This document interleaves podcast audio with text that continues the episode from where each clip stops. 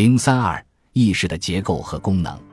从意识的具体内容看，意识是知、情、意三者的统一。知指知识，是人类对世界一种真理性的追求，它与认识的内涵是统一的。情指情感，是人类对客观事物的感受和评价，表现为热爱、仇恨、向往以及喜怒哀乐等心理的体验活动。意志意志。是人类自身追求某种目的和理想时表现出来的自我克制、毅力、信心和顽强不屈的精神状态。作为一种有意识的存在物，人类不仅追求着对世界的真理性的认识，而且也追求着人类自身的全面发展，追求着人与世界关系的和谐。从意识的自觉程度看，意识可划分为潜意识与显意识。潜意识又叫无意识。它是未被主体自觉意识到的心理活动、思维活动的总和，是一种不知不觉的意识活动，或者说是一种没有意识到的意识。显意识是人们自觉认识到、有一定目的控制，并用言辞表达的意识活动。显意识既可以表现为理性意识，也可以表现为非理性意识。人类的意识总是潜意识与显意识的统一，在显意识控制下的那些反应。只是与有意行为有关的那些部分，而大量的随意行为则是由潜意识自发控制的。从意识的发展角度看，意识又可区分为传统意识、现实意识与未来意识。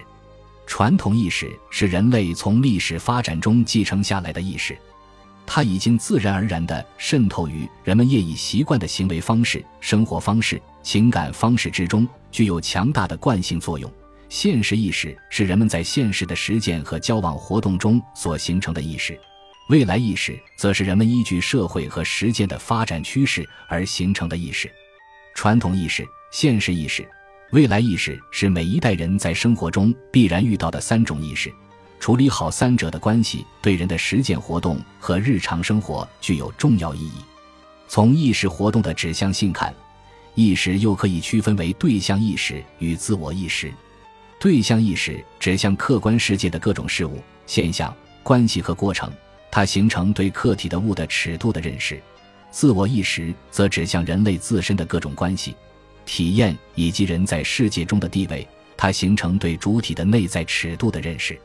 对象意识与自我意识的指向性和功能是不同的，但它们在人类的意识活动中有相互制约、相互渗透、相互转化。二者在意识活动中不可能截然分开，一切事情是要人做的，做就必须先有人根据客观事实引出思想、道理、意见，提出计划、方针、政策、战略、战术，方能做得好。思想等等是主观的东西，做或行动是主观见之于客观的东西，都是人类特殊的能动性。这种能动性，我们明之曰自觉的能动性。是人之所以区别于物的特点。作为客观存在的主观印象，意识具有其独特的功能，具有巨大的能动作用。具体的说，意识活动具有目的性和计划性。人的活动中预定的蓝图、目标、活动方式和步骤等，都体现着意识活动的目的性和计划性。意识活动具有能动性和创造性。